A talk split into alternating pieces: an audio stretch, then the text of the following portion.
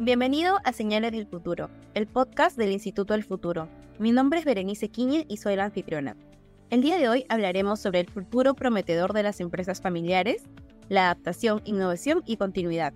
Para ponernos un poco en contexto, en el white paper sobre el futuro de la juventud peruana que se lanzó hace una semana en el Instituto del Futuro, se menciona que el Perú es uno de los países donde uno de cada cuatro peruanos mayores de edad se encuentran involucrados en la puesta en marcha de un negocio o ya es dueño de uno, con por lo menos 3 a 4 años de funcionamiento.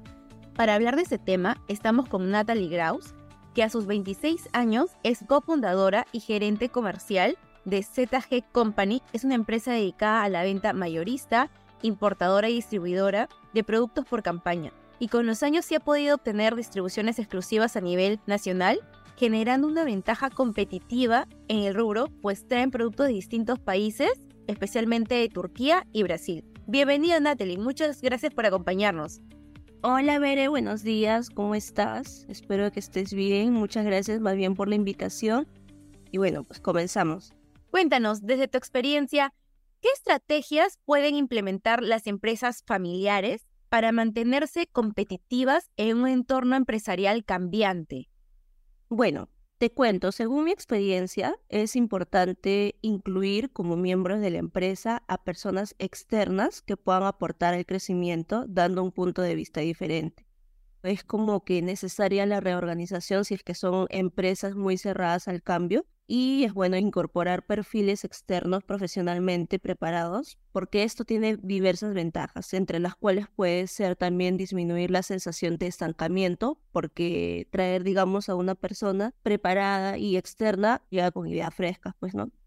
Otra de las estrategias que podría ser también es mejorar las relaciones familiares.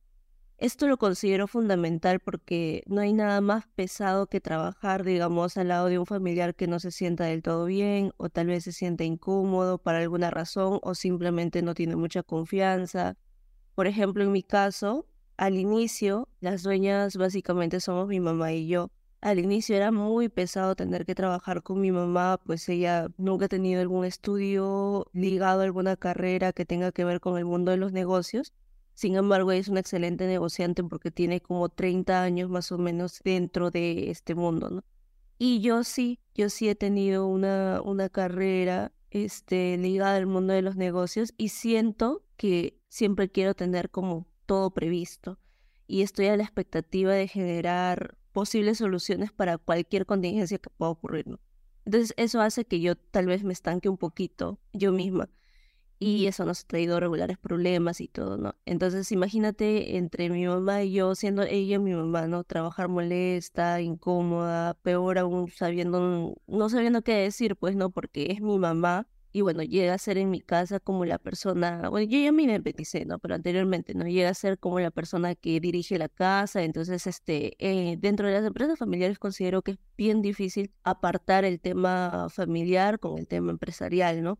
Como te digo, no sabiendo qué decir porque te enfrentas a tu propia mamá. Pero sin embargo, ya con los años se ha podido solucionar ese tema y siento que ha sido bastante nutritivo. Mi mamá y yo hemos aprendido de ambas y estoy súper segura entonces que una de las estrategias es reforzar vínculos eh, mediante momentos informales. Eso hace que con el tiempo los conflictos tal vez que definitivamente son inevitables en las empresas se puedan tomar de distinta forma y se podrían resolver tal vez los problemas o inconvenientes de manera más rápida, ¿no? Trabajando en equipo. Considero también que otra de las estrategias sería establecer reglas desde, desde un inicio, sí o sí, porque mi error fue hacerlo después de tiempo, por lo menos en mi caso, ¿no? A veces cuando yo tenía conflictos dentro de la empresa, yo siendo socia tenía que limitarme a decir las cosas porque estaba refutando a mi superior, o sea, a mi propia mamá. Y no se trataba de ello. Luego lo entendí y bueno, yo por eso te decía hace un momento, ¿no? Siendo que muchas, muchas empresas familiares sufren eso. Ese liderazgo paternalista a veces trae regulares problemas. Y este tipo de protocolos, normas de convivencia, son bastante importantes. Y de esa manera ya todos conocen las reglas del juego. Claro, y qué interesante lo que me comentas. Dime, ¿qué papeles juegan los valores y la cultura familiar en el éxito de una empresa familiar, ¿no? Vale la redundancia. Yo creo que la verdad juegan un papel bastante importante. La identidad y la cultura de las empresas están bastante basadas en los valores familiares que pueden regir durante toda una vida empresarial, pues, ¿no? Cada familia dota a la organización de un sistema de valores particular, único, diferente de otras empresas. Esto influye bastante en la naturaleza de la misma, ¿no? Y forma parte de los, de los principales elementos de su continuidad a través de los años y de las diferentes generaciones. Estos valores también creo que generan un sentimiento de pertenencia en cada uno de los miembros, tomándose, digamos, decisiones decisivas dentro del negocio y manteniendo sus ventajas competitivas frente a otros. Por ejemplo, en mi caso, ¿no? Este, ya desde hace bastantes años, no, no en mi empresa, sino, bueno, también tengo eh, tíos que tienen su propia empresa, todo eso, pues, ¿no? Entonces ya eh, dentro de mi empresa y dentro de toda esta cultura que tenemos nosotros como familia, es importante para nosotros la responsabilidad social dirigida hacia las personas con síndrome de Down. ¿Por qué? Porque bueno, tenemos un miembro, dos miembros con esta habilidad especial de síndrome de Down.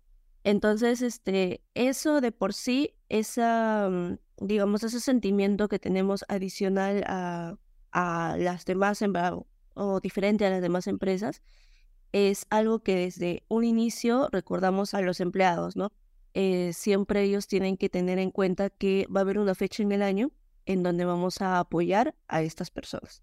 Entonces eso creo que también nos ha traído bastantes eh, satisfacciones. Hemos participado también en algunos eventos de IESEC y bueno, pues eso básicamente, ¿no? Yo considero que el papel, el papel que juegan los valores y la cultura familiar dentro de la empresa es bastante importante.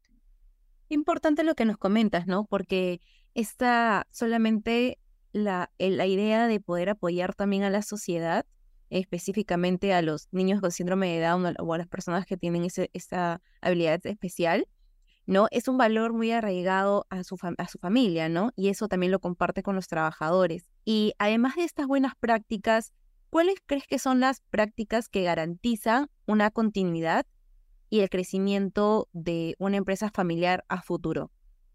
Mm, yo considero que para que una empresa familiar logre su continuidad debe entenderla primero como una empresa. Te estaba comentando mucho esto, este tema de, de tener que separar mucho, ¿no? La familiaridad con el tema profesional o netamente de trabajo. Y bueno, y cada miembro debe cumplir con sus obligaciones y sus deberes. También considero que, en segundo lugar, es importante eh, generar una amena relación con cada uno de los miembros que se hacen partícipes al control y a la dirección. Estamos hablando no solamente de familia, ¿no? Porque déjame comentarte que dentro de las empresas familiares hay mucho este tema de que el líder, ¿no? Que básicamente ha pasado de generación a generación, está muy arraigado a la empresa y cuando se hace una, tal vez una futura sucesión y todo eso, tal vez no necesariamente sea alguien de la familia, sino un externo, pero que sí esté arraigado mucho con la cultura mm, organizacional de la empresa familiar, ¿no? Entonces, eh, como te comento, o sea, hay muy, hay muy pocas, hay muy pocas empresas familiares que mantienen, que mantienen eso, ¿no? Esa, mm, esa sucesión generacional. Y hay muy, muy pocas empresas que logran mantener las relaciones familiares y laborales en buen relacionamiento. Y bueno, también es este, importante que se prevea con antelación los planes a largo plazo que tiene que ejecutar la empresa. Esto en cuanto a la planeación de la sucesión, los cambios que se produzcan al hacer el cambio generacional. Es de, de vital importancia que la empresa defina las estrategias a tiempo, rediccione los esfuerzos para lograr que todo esto contribuya con el fortalecimiento y crecimiento de la empresa. Claro, y hablando sobre esto, yo sé que la empresa se está dedicando a lo que son la importación, ¿no? Y de varios países.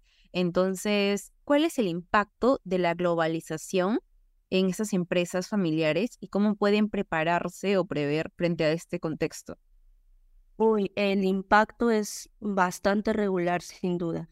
Las empresas familiares son bien conocidas por ser muy resistentes al cambio, lo cual es de esperarse, pues como te comentaba hace un momento, El líder generalmente no solo viene de ahora, sino es una persona que está acostumbrada a prácticas muy antiguas. Por lo mismo he conocido varias empresas familiares que no consideran hacer los cambios desde antes y ha tenido, bueno, problemas luego, ¿no? Por ejemplo, si ya anteriormente la pandemia se ha considerado el tener que globalizarse, luego de la pandemia es prácticamente un requisito. Es fundamental, creo yo.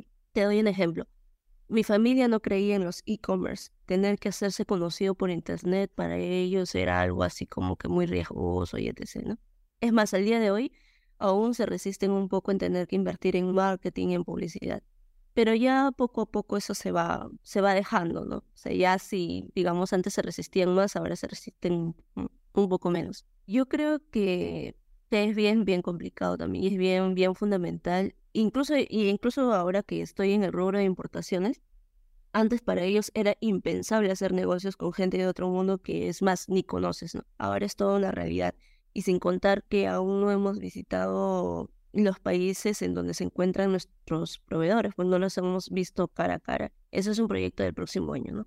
Pero imagínate, ¿no? Tener que hacer negocios con personas de otro mundo y todo eso. Yo creería que para poder tener éxito y lograr el crecimiento de la empresa dentro de un entorno bastante globalizado e interconectado, la empresa familiar necesitaría de personal externo, como te comentaba, totalmente capacitado. Eh, recursos humanos que aporten con una mirada diferente, además de considerar, claro, la rápida adaptación al, mundo cambiante y también mejorando las relaciones con los stakeholders.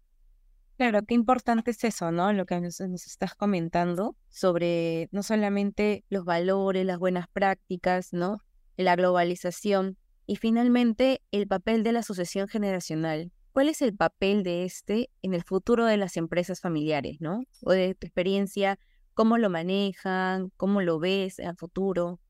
Bueno, yo considero que el tema de la sucesión generacional se torna cada vez más desafiante dentro de las empresas familiares, puesto que ya casi ya no se logra el tener éxito en el proceso de sucesión, ¿no? en donde definitivamente se tiene que tener una preparación fuerte, teniendo en cuenta la preparación no, no solamente del sucesor, sino del que será sucedido, de la empresa y hasta de la propia familia. Entonces, yo la verdad no he conocido casos de empresas familiares, incluso dentro de la mía, en donde se ha podido lograr con éxito la sucesión por un sinfín de motivos, entre los cuales estaban la falta de confianza de los miembros de la empresa hacia el nuevo sucesor, bastantes conflictos de intereses, pues se tiene diversidad de pensamientos, este, diversidad de objetivos, ¿no? Frente a, la compañía. Eh, además de los valores también son distintos, el apego emocional profundo hacia el anterior sucesor, ¿no? Hasta hacia el sucesor que será reemplazado, que generalmente suele ser la persona que ha dirigido durante años.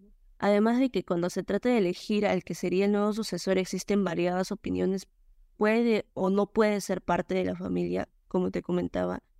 Y en caso no lo sea, debería ser alguien que esté adecuado bastante bien a la cultura familiar.